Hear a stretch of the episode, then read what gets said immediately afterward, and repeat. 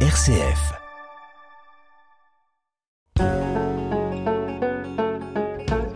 Parlons patrimoine. Erika Walter, RCF Charente. Des bâtiments qui ont aujourd'hui perdu leur fonction, mais qui ont eu une place centrale dans certains lieux de vie. Dans un territoire rural comme la Charente-Limousine, c'est tout particulièrement le cas des écoles de hameaux. Elles ont vu le jour sur la fin du 19e siècle et ont existé pendant plusieurs décennies. Le pays d'arrêt d'histoire s'est penché sur ces écoles de hameaux, et quatre tout particulièrement. À Mano, l'école de hameau d'Assy, à Saint-Maurice-des-Lyons, l'école de hameau de Rue, à Abzac, l'école de hameau de Charda, et à Ambernac, l'école de hameau de Saint-Martin.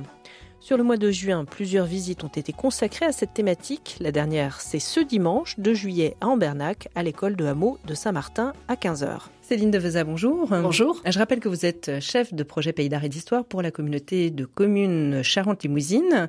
Avec vous, donc, on parle et on évoque ce sujet des écoles de hameaux. En fait, euh, la dimension d'enseignement, d'instruction euh, sur un territoire comme la communauté de Charente-Limousine, c'est euh, une dimension sur laquelle vous avez déjà travaillé, évidemment, service patrimoine. Mais l'idée, c'est aussi de s'intéresser effectivement à ces écoles de hameaux auxquelles on ne prête pas toujours attention ou on ne prête plus toujours attention pourtant, on va se rendre compte qu'évidemment, elles avaient une dimension très très importante, une place très importante, un rôle évidemment très important.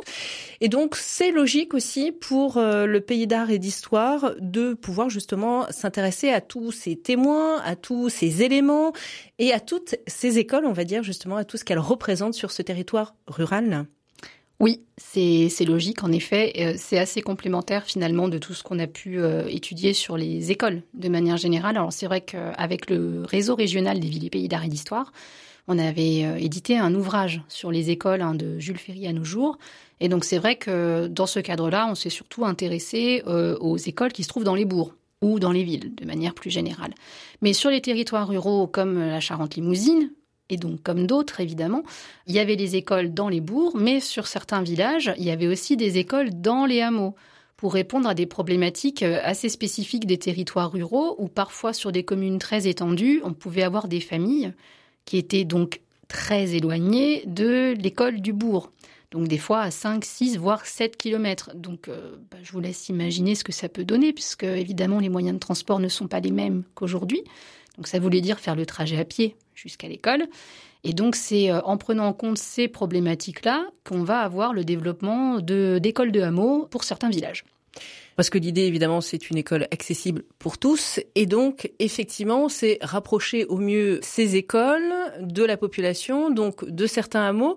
Euh, donc, il y a même un article d'une loi qui, effectivement, donne un cadre bien spécifique. Et finalement, oblige les communes à avoir effectivement ces écoles de hameaux, alors dans certaines conditions, en fonction d'effectifs, en fonction de distance, mais il y a une obligation. Alors ça n'empêche pas évidemment que certaines communes aient déjà pris les devants, bien sûr, et, et mis en place des écoles de hameaux.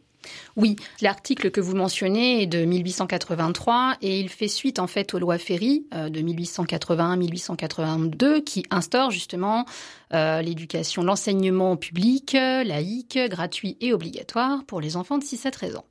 je ne l'ai pas forcément mis dans l'ordre, hein, mais on a tous les mots. Tout est là c'est dans la droite ligne de ça, parce que une fois qu'on a posé ce cadre-là, de se dire que euh, cet enseignement-là, tous les enfants, que ce soit les filles ou les garçons d'ailleurs, euh, doivent avoir accès à une éducation, on se rend bien compte dans les faits que euh, sur certains territoires, ça va être quand même compliqué, parce que, comme je le disais tout à l'heure, faire 6 ou 7 kilomètres pour aller à l'école, on est quand même sur des conditions qui sont assez rudes je trouve, par rapport euh, justement aux, enfants dont il est question.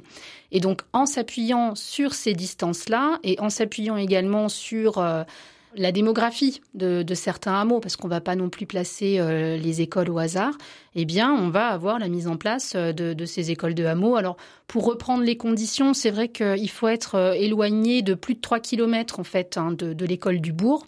Et il faut pouvoir aussi accueillir, enfin en tout cas mobiliser un effectif d'une vingtaine d'enfants. Dans les faits, on verra que certaines écoles de hameaux fonctionneront avec des effectifs moindres, mais en tout cas, c'est ce qui est mis dans le cadre de, cet arrêté. Oui, puisque c'est une obligation là, et donc euh, certaines communes, euh, sans doute, choisissent pour des raisons quand même et des conditions pratiques, on va dire, pour les enfants, pour les familles, de faire avec moins d'élèves, mais en tout cas, l'obligation, elle est à partir de 20 élèves au moins. En, tout cas, il y a vraiment cette logique-là, surtout que avec ces fameuses lois Ferry, aussi, l'idée, c'est de former les futurs citoyens. C'est aussi de leur apprendre les, basiques, hein, c'est-à-dire écrire, lire, compter apprendre le français aussi. Ça peut paraître anecdotique dit comme ça, mais euh, l'école de la République à cette époque-là, elle a aussi, euh, enfin, le rôle qu'on lui donne aussi, c'est d'apprendre aux enfants à parler le français, puisque euh, on va avoir beaucoup de parlers locaux finalement, et les enfants sont élevés dans ces parlers locaux sans forcément parler le, le, français ou écrire le français. Donc c'est vrai que l'école va aussi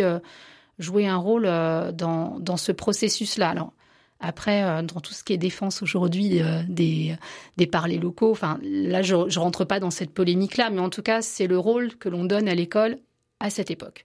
Donc, tout s'accumuler effectivement en se disant que tous les enfants doivent avoir droit à l'enseignement euh, dans de bonnes conditions. Eh bien, ces écoles de hameaux, elles ont un sens, elles sont complètement légitimes sur les territoires ruraux.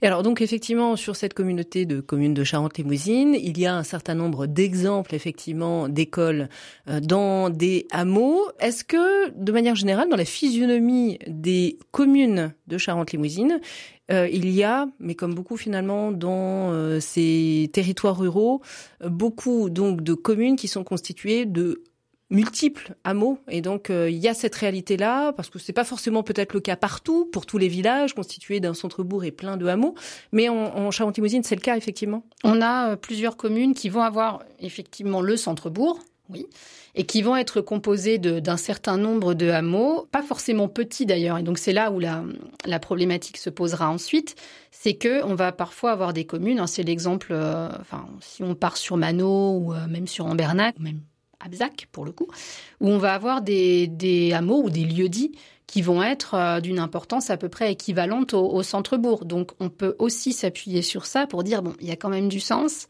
à avoir une école de hameau qui va venir compléter l'école du bourg euh, pour pouvoir accueillir suffisamment d'enfants dans de, bonnes conditions. D'ailleurs, c'est vrai que celle de, celle de Charda, donc qui se trouve à Abzac, c'est vraiment l'exemple caractéristique hein, de ce que vous évoquiez où euh, on est sur un lieu-dit qui était euh, aussi important, si ce n'est même économiquement plus important que le bourg lui-même, puisqu'on avait beaucoup de tuileries briqueteries qui fonctionnaient là-bas. Donc une grosse population hein, sur, ce, sur ce hameau.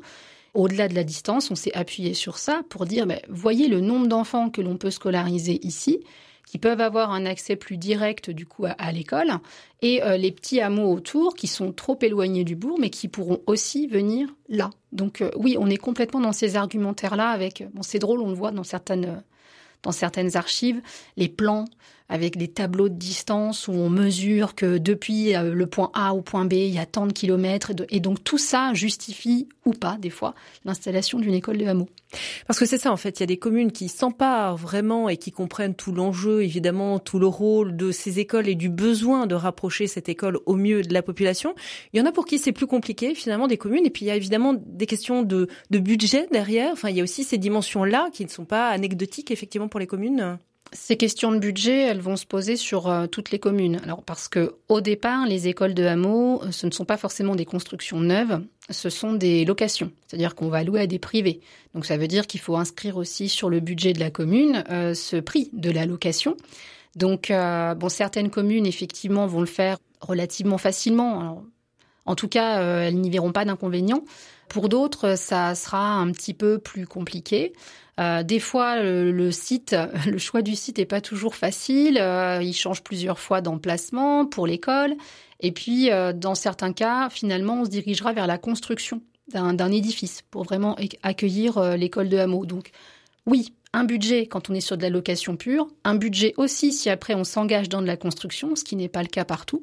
Mais Forcément, si on multiplie les écoles, ça veut dire que c'est autant de moyens qu'il faut mettre euh, sur les, sur les budgets communaux. Donc oui, ils en discutent, les élus, euh, à l'époque.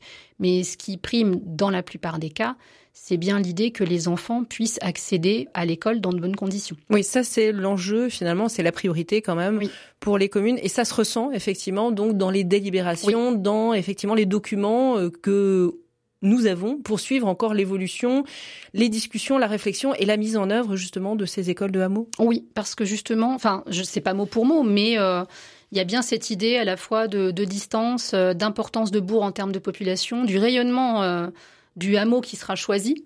Tout ça, effectivement, ça rentre en ligne de compte dans les choix et c'est dans les emplacements ou les projets. Et ça apparaît, oui, assez clairement, cette idée de ne pas faire trop de kilomètres pour les enfants. cette idée que un lieu dit est, judicieusement placé pour justement accueillir les enfants du périmètre parce qu'il est à tant de kilomètres du bourg. Là, c'est les arguments typiques qu'on va retrouver dans les délibérations des communes concernées.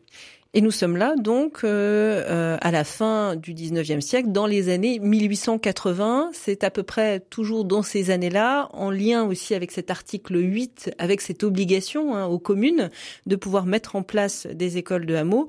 C'est dans ces années-là aussi en Charente-Limousine donc que euh, finalement apparaissent, naissent véritablement ces écoles de hameaux. Oui, alors je peux être affirmative sur les quatre écoles de hameaux qu'on a plus spécifiquement étudiées, parce qu'il y en a sans doute d'autres, mais qui n'ont pas été encore étudiées par nos mais euh, pour les quatre, euh, quatre écoles en question, oui, on est sur des créations, euh, des discussions et des créations qui se font autour de 1883-1884. Donc dans la foulée en fait hein, de cet article qui est mentionné. Et après, c'est vrai que selon les communes, soit on part sur de la location, soit on part effectivement sur de l'achat plutôt que de louer, on achète directement. Et euh, après, la question euh, peut se poser, euh, alors plus ou moins longtemps après, de construire un, un bâtiment neuf. Est-ce que ça dit quelque chose déjà finalement le choix de la location ou de l'achat? Ou c'est une question d'opportunité entre guillemets ou, de pari on va dire aussi budgétaire simplement pour les communes? Par rapport à l'échantillon qu'on a, euh, c'est une opportunité, je dirais. Euh, alors la commune qui est concernée, donc c'est la commune de Mano pour l'école de hameau d'Assy où euh, en fait le propriétaire de la maison qui euh, va accueillir l'école de hameau est conseiller municipal. Et donc euh, lui en fait assez rapidement, enfin se propose déjà de faire les travaux qu'il faut pour que l'école soit bien opérationnelle, enfin que les enfants soient accueillis dans de bonnes conditions. Et il ouvre assez rapidement la porte au fait que si la commune veut acheter, en gros, il laissera sa part. Enfin, réclamera pas euh, sa part euh, en termes d'achat à la commune. Donc euh, c'est quand même assez intéressant, mine de rien. Donc là, on est vraiment sur une, sur une opportunité, sur un contexte qui fait que, je pense, hein, la commune de Mano a pu plus facilement partir sur de l'achat plutôt que sur de la location sur une plus ou moins longue durée, le temps d'avoir un budget nécessaire pour peut-être faire autre chose. Patrimoine, RCF Charente. Céline Deveza, avec vous, nous continuons à parler de ces écoles de hameaux, donc sur cette communauté de communes de Charente-Limousine, sur ce territoire euh, rural, sur ce que représentent effectivement euh, ces écoles et le besoin de ces écoles, hein, vous l'avez euh, souligné. Vous avez évoqué là cette idée de aussi locaux adaptés, forcément, alors qu'ils soient loués ou achetés, ça nécessite quand même au départ aussi forcément une adaptation pour que on puisse accueillir des enfants, des classes, alors même si elles sont plus petites évidemment qu'à d'autres endroits, mais il faut des espaces adaptés. Comment ça se hum, conçoit justement et comment ils envisagent effectivement cette adaptation de locaux, euh, chaque commune finalement par rapport à, à, la mise en place de leur école? Alors déjà, c'est pas des classes, c'est une classe. Ce qui fait du coup toute la différence. oui, des classes, c'est vrai que je parlais au sens finalement large de l'approche. Oui, complètement. Mais là, du coup, euh, bâtiment par bâtiment, c'est juste une salle de classe. Donc, quelque part, c'est un peu plus gérable en termes d'aménagement. Alors, faut pas imaginer aujourd'hui une salle euh, immense, hein, bien sûr, parce que euh, pour certaines écoles, l'idée, c'est de pouvoir accueillir une vingtaine d'enfants, hein, guère plus. Donc, aujourd'hui, si on veut faire le comparatif, on est sur une grande pièce de vie, en fait qui peut accueillir cette classe. Ce qu'on retrouve sur ces écoles de hameaux quand même, euh, et qui est commun avec les, les écoles dans le bourg, c'est qu'on a euh, le logement de l'instituteur ou de l'institutrice et euh, une seule classe, puisqu'effectivement l'enseignement est mixte. C'est-à-dire que les enfants, enfin les garçons et les filles, sont mélangés dans la salle de classe, mais euh, uniquement euh, dans la salle de classe, puisque on, fait la séparation quand on est en récréation ou autre. Donc c'est particulièrement parlant, enfin notamment à, à, à Charda, où on voyait bien sur le plan la séparation filles et garçons pour la cour de récré et les sanitaires. Mais dans la classe, ils sont mélangés. Donc oui, aujourd'hui, si on passe devant, on est, ça nous ferait penser peut-être à une belle demeure, enfin un peu cossue, on va dire une maison un peu cossue, voilà, euh, assez grande, mais euh, qui va avoir donc cette grande pièce pour accueillir euh, les enfants en rez-de-chaussée. Et puis après, en fonction de la disposition, à l'étage, on, aura le, le logement. Quoi. En même temps, vous avez évoqué euh, l'espace extérieur, hein, le, lieu de la cour, entre guillemets. Ça, c'est déterminant quand même dans une école. Alors, même si c'est une petite école, là, ça demande un espace. C'est aussi ça qui a amené certains choix, justement, de location ou d'achat, de, de, en tout cas, de bâtiments qui correspondaient, qui pouvaient permettre ces espaces extérieurs. Oui, on avait quand même un espace pour la cour Et après, ce qui s'est passé, c'est que euh, les, propriétaires de, ces maisons-là, enfin en location, ont pu justement faire des travaux pour construire un préau, par exemple. C'est quelque chose qui est venu se rajouter euh, derrière. Mais oui, forcément, on va regarder euh, quand ils cherchent la maison pour installer la future école, ils regardent effectivement le local en lui-même et aussi le terrain en partant du principe qu'il faut quand même qu'on ait un espace suffisamment grand n'imaginez pas non plus quelque chose d'énorme, mais en tout cas suffisamment grand pour servir de cours de récréation et pouvoir accueillir un préau. Est-ce que on sait aussi comment ça change un petit peu, euh, on va dire, la vie du hameau, le fait d'avoir une école, parce qu'une école c'est effectivement un, lieu de vie qui fédère, qui rassemble. Est-ce que ça, on a des documents qui attestent un petit peu de ce que ça apporte tout d'un coup ou pas, mais d'avoir ce point central de l'école? Malheureusement, sur ces écoles-là, au niveau de leur fonctionnement pur, euh, on n'a pas forcément grand-chose. Par contre, ce qui traduit, je pense, euh, l'implication, enfin en tout cas l'attachement des, habitants du hameau à, l'école, euh, ce sont les protestations qu'ils vont pouvoir émettre par le biais du conseil municipal quand il est question justement de, euh, supprimer ces écoles. J'en veux pour preuve l'école de hameau de rue, donc qui se trouve sur la commune de Saint-Maurice-des-Lyons. Bon, celle-ci a une histoire plus particulière, on pourra y revenir plus tard peut-être. Mais en tout cas, euh, quand il est question à un moment donné qu'elle disparaisse, vous avez un conseiller municipal qui se fait le relais euh, des, habitants du hameau. Qui, euh, qui, disent en fait, mais nous, on veut la garder, cette école-là, elle est importante pour nous. Alors, ils ne développent pas l'argumentaire pour dire elle est importante pour nous, mais le fait en tout cas que vous ayez un conseiller municipal qui porte cette voix-là, ça montre aussi l'attachement des habitants euh, des hameaux à leur école. Mais est-ce que ça veut dire de toute façon que ces écoles de hameaux ont une identité vraiment particulière par rapport au fait qu'on est quand même sur des, des, lieux effectivement qui sont relativement ramassés, même si vous le disiez, ces écoles de hameaux peuvent être installées dans des hameaux qui sont à peu près équivalents au centre-bourg parfois, mais malgré tout, est-ce qu'il y a une identité peut-être plus forte en lien de cette école avec le lieu où elle est implantée, avec son hameau? Je pense que oui. Enfin, en tout cas, ça se traduit dans, dans les témoignages, en fait, euh, des gens. Quand on a fait la, visite justement de l'école de hameau de rue, il y avait des, donc des habitants du hameau, et notamment un monsieur qui a connu, bon, qui l'a pas connu longtemps, mais qui a connu l'école. Et euh, c'est un monsieur qui voulait absolument être là pour cette visite-là, parce que c'était son école. Et euh, c'était important pour lui qu'on en parle, en fait. Parce que oui, bah, les plus jeunes, ils connaissent pas. Euh, c'était mon école. Euh, on était content d'avoir une école. On était bien. Enfin, il a vraiment apporté ça dans le témoignage qu'il a amené ce jour-là. On a vraiment senti que euh, ça l'avait marqué en fait ce passage à cette école-là, et il avait voulu le transmettre. Donc rien que ça, je pense que ça montre quand même le rôle qu'elles ont pu jouer ces écoles de hameau pour les enfants qui les ont euh, qui les ont fréquentés quoi. Parce que ça leur a aussi créé une certaine sociabilité au sein au sein même de, cette école là ils ont gardé des liens entre eux bien sûr.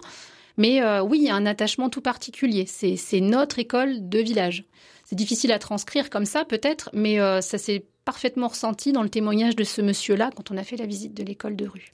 Mais véritablement, Céline de Veza, évidemment, chaque école de hameau a sa propre histoire, euh, véritablement, donc plus ou moins mouvementée ou plus ou moins linéaire avant de s'éteindre, entre guillemets. Oui, elles ont chacune euh, leur histoire. Alors parce que c'est vrai, là, on, brosse un portrait euh, généraliste, on va dire, mais d'une école à l'autre, ce sont des histoires très, très, très, très différentes qui, avec le recul que nous on a, peuvent paraître parfois un petit peu un peu cocasses. Mais euh, oui, elles ont chacune leur propre histoire. Elles ne vont pas fermer tout au même moment. Elles ne vont pas toutes avoir le même aspect toute leur vie, si je puis me permettre. Donc, soit elles restent dans le bâtiment comme à Assy jusqu'à la fermeture. Donc, on était en 1948 quand elle a fermé l'école de hameau d'Assy. Mais euh, les autres, en tout cas, les autres exemples qu'on a, on est sur la fin des années 60 ou début des années 70, en tout cas. Et oui, elles sont, elles sont toutes particulières l'une par rapport à l'autre. Une qui m'a fait, bah, parce qu'elle est récente euh, dans mon esprit, je dirais, qui m'a particulièrement fait sourire, c'est justement celle de, rue à, Saint-Maurice-des-Lyons. Parce que au départ, c'est la commune, et c'est assez tôt, parce que c'est en 1880 qu'on le retrouve dans les délibérations, ou avec le même argumentaire que j'expliquais tout à l'heure, la commune, enfin les conseillers disent bah, ce serait bien quand même d'avoir une école de hameau à rue. On n'est pas loin de du Chambon, voilà. Il y a beaucoup d'habitants. On est on est à plus de 3 km du bourg. Ce serait bien quand même d'en avoir une. Donc on fait la demande. On émet le souhait d'avoir une école de hameau euh, à rue. Et puis en 1884, on leur annonce que ça y est, ils vont avoir une école de hameau euh, à rue. Et aussi incroyable que ça puisse paraître, ils répondent bah non, en fait, on veut pas. Non, on a réfléchi. Alors, je, caricature, vous l'aurez bien compris, mais après coup, ils se disent bah non, il n'y a pas forcément d'utilité, ce serait des dépenses pour nous importantes. donc non, finalement, c'est pas quelque chose que l'on souhaite. Et c'est l'administration à l'époque, c'est l'inspection départementale en fait, qui va la créer, cette école. C'est l'inspecteur primaire qui va passer le bail avec le propriétaire, donc pas du tout le maire. Et on va voir en fait que pendant longtemps, euh, cette école qui était appelée de leur vœu, euh, mais en 1880, pendant longtemps, ils diront qu'ils n'en veulent plus, en fait. Euh, alors, même si les habitants de, rue sont très contents de l'avoir, hein, soit dit en passant, je, le dis. Mais il y a des échanges comme ça, on lit les délibérations où régulièrement, en fait, le, le, préfet leur demande d'inscrire la dépense de l'allocation sur leur budget. Et la mairie répond bah non, euh, c'est pas nous qui avons signé le bail, donc euh, c'est pas à nous de supporter cette dépense. On n'en voulait pas de l'école, donc vous nous l'avez imposé et, non. Et donc c'est des échanges comme ça, un peu surréalistes, où on se dit mais quand on sait qu'il y a d'autres communes qui ont été ravies d'en avoir une et qui se sont battues des fois sans résultat pour en avoir une, eh bien ce contre-exemple-là fait sourire en fait. À la fin, sachez-le quand même, la, la commune de Saint-Maurice-des-Lyons va faire construire un bâtiment neuf dans les années 1910 parce que au final, alors ils le disent pas comme ça dans, la délibération en question, où ils disent que bon, ils ont compris que de toute façon, elle restera l'école. Donc euh, de guerre lasse en fait, hein, on va rentrer dans le moule et puis euh, puis on va faire ce qu'il faut quoi. Voilà. Mais cette histoire était assez cocasse, je dirais, quand on la raconte. Donc euh, ça, tranche par rapport aux autres histoires de l'école de hameau sur lesquelles on a travaillé. Alors Céline de Veza, vous l'avez souligné déjà, de toute façon, la construction à un moment ou à un autre, elle s'impose hein, pour ces différentes écoles, en tout cas celles que vous avez tout particulièrement étudiées, mais j'imagine que c'est le cas pour le reste du territoire de Charente-Limousine, mais parfois vraiment tardivement comme à Ambernac. Et là, ça peut devenir un peu problématique dans le sens où la construction, elle intervient vraiment tardivement par rapport ensuite à la fermeture. Oui, parce que euh, sur Ambernac, donc c'est l'école euh, de Saint-Martin. Euh, du hameau de Saint-Martin et la construction en fait se fait à la fin des années 50 en gros pour être opérationnel pour la rentrée de 1960 et l'école ferme en 1969. Donc c'est vrai que moins de dix ans de fonctionnement, on peut se dire bon, c'est quand même une dépense non négligeable. Mais euh, la commune y avait pensé avant, hein. c'est-à-dire que dès les années 30, euh, euh, elle mentionnait cette nécessité aussi finalement de, de, construire, plutôt que d'avoir toujours un loyer à donner, en disant bon bah on construit une fois, certes c'est un budget, mais après on est chez nous, on est dans nos murs, donc c'est peut-être quand même un petit peu plus facile à, à, à, gérer. Et puis bon, les événements ont fait que cette construction ne s'est pas faite tout de suite, enfin pas dans les premiers temps en tout cas. Et puis c'est finalement euh, quand la maison qui était louée pour accueillir l'école a été mise en vente que bah, la question s'est reposée et de manière un peu plus pressante du coup parce qu'il fallait trouver un nouveau local hein, pour euh, pour abriter l'école. Et donc on est effectivement sur une construction assez tardive et qui peut peut-être aussi trancher avec les évolutions de la société euh, à, à, cette époque-là. Parce que cet argument de la distance qui était largement mis en avant à la fin du 19e siècle qui avait tout son sens hein, quand on faisait tout à pied tout ça, en fait, euh, change radicalement quand la plupart des communes vont mettre en place le ramassage scolaire. Le ramassage scolaire, mine de rien, ça modifie en fait notre rapport euh, à l'espace, à la distance et au temps aussi.